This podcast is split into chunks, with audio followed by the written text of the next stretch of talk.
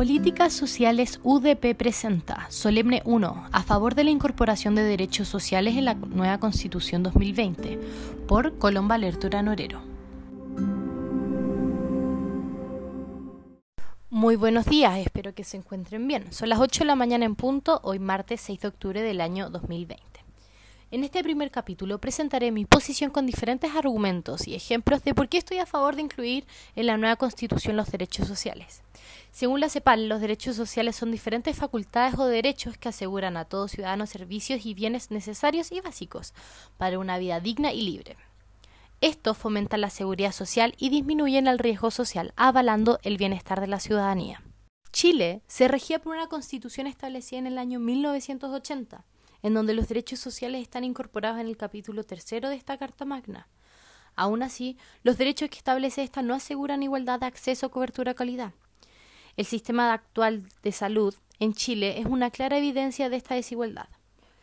Según Titmus, 1974, Chile se establece como un modelo residual, es decir, las necesidades se satisfacen vía mercado y familia.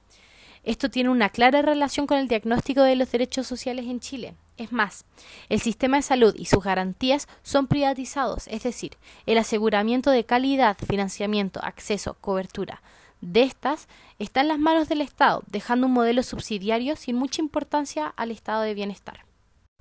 Por otra parte, el académico Domingo Lovera en la Constitución que queremos plantea el desarrollo de una ciudadanía más sustantiva, es decir, dejar a un lado lo formal y conservador y desarrollar algo más unido y participativo sobre la vinculación de derechos sociales y la ciudadanía. De esta forma, el académico plantea las desigualdades estructurales, las que hablan sobre una escala de ciudadanía y ciudadanos más ciudadanos que otros, lo que establece inconscientemente una ciudadanía más favorecida, es decir, él habla sobre los recursos que están focalizados y privatizados en donde la ciudadanía se termina segregando. Este argumento se evidencia con la privatización de agua, como lo establece la Constitución de 1980, en donde se desarrolla el derecho al agua y saneamiento como derecho privado.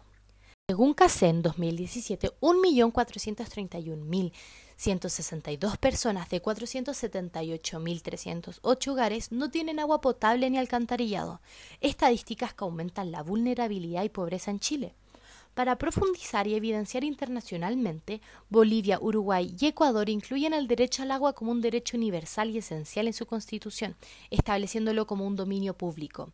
Este atributo podría disminuir los niveles de hogares vulnerables. Por otro lado, actualmente se evidencian más razones por las que los derechos sociales deberían estar garantizados, como son las reformas inconstitucionales. Estas son denominadas cuando se intenta reformar mediante la ley y la Constitución se pone de por medio y las declara inadmisibles.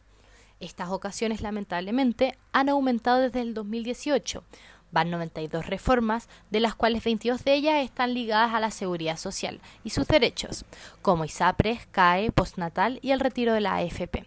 En estas situaciones se evidencia el alto poder del Estado y empresas privadas.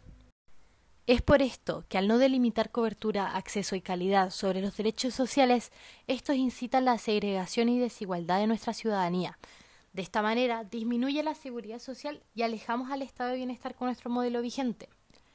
Con esto concluyo mi postura y vuelvo a decir que en la escritura de esta nueva Constitución debemos garantizar derechos sociales para que se establezcan normas básicas para modernizar el Estado, para así disminuir el poder de éste y sus privatizaciones.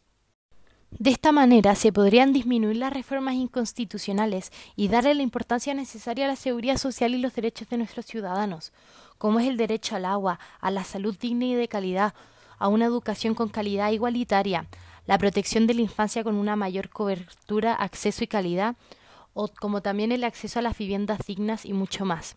Es más, se necesita poder fusionar todos los derechos sociales que necesita la ciudadanía para poder establecer bases y compromisos políticos, para aceptar diferentes situaciones y así otorgar derechos a toda la ciudadanía de manera democrática y equitativa, y así poder dar un paso como país en la nueva escritura de, la, de esta Constitución.